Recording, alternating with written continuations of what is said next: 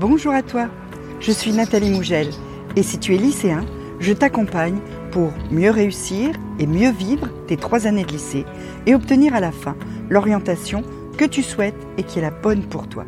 Pour ça, il y a les vidéos, mais il y a aussi les mails et surtout Instagram. Tu as le lien dans la description. On y va? Petit conseil de méthode cette semaine avec la façon dont on peut faire correctement une frise chronologique en histoire. Alors la première question c'est pourquoi faudrait-il faire des frises chronologiques en histoire? En fait, la frise chronologique c'est un très très bon truc pour réviser plus facilement en histoire. Parce que sur une frise chronologique, d'abord en la faisant tu vas apprendre des dates, et les dates en histoire, on le sait, c'est quelque chose de relativement incontournable.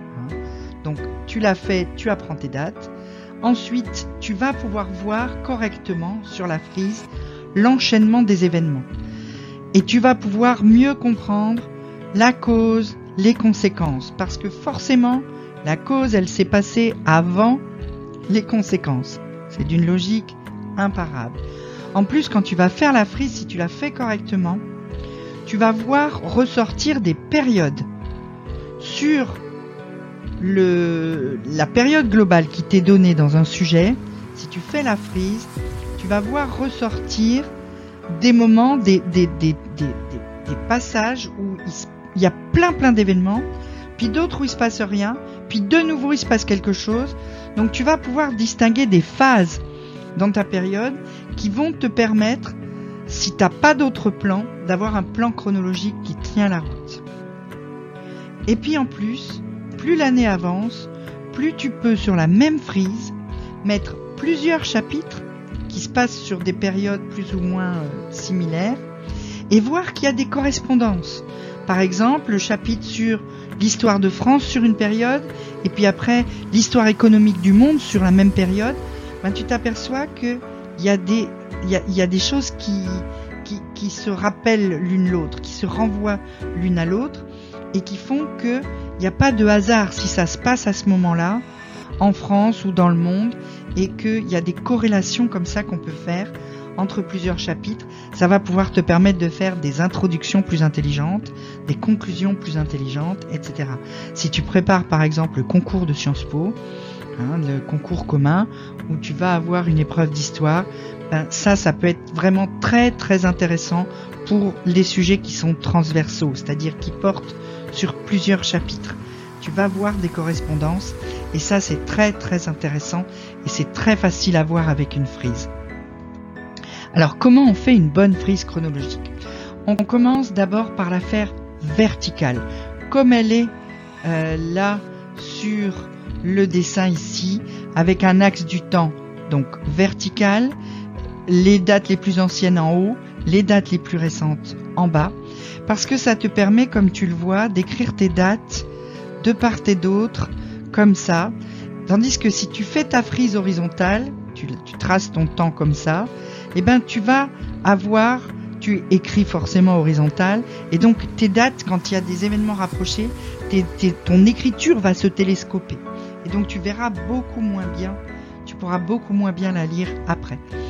Deuxième chose, c'est de bien graduer ta frise, c'est-à-dire d'avoir euh, une échelle. Une échelle qui fait que sur ta frise, 10 ans ou 50 ans ou 100 ans, c'est toujours le même espace. Tu mets pas tes dates au pif sur la ligne. Tu mets tes dates en fonction d'une échelle que tu as commencé par constituer. J'ai mis là comme exemple 1 cm égale 5 ans, mais ça va dépendre en fait de la, longueur de la période que tu veux couvrir avec ta frise. Si c'est une période très courte, tu vas pouvoir avoir une échelle euh, de ce type-là. Si c'est une période très longue, tu vas peut-être avoir un centimètre égal 10 ans ou 50 ans.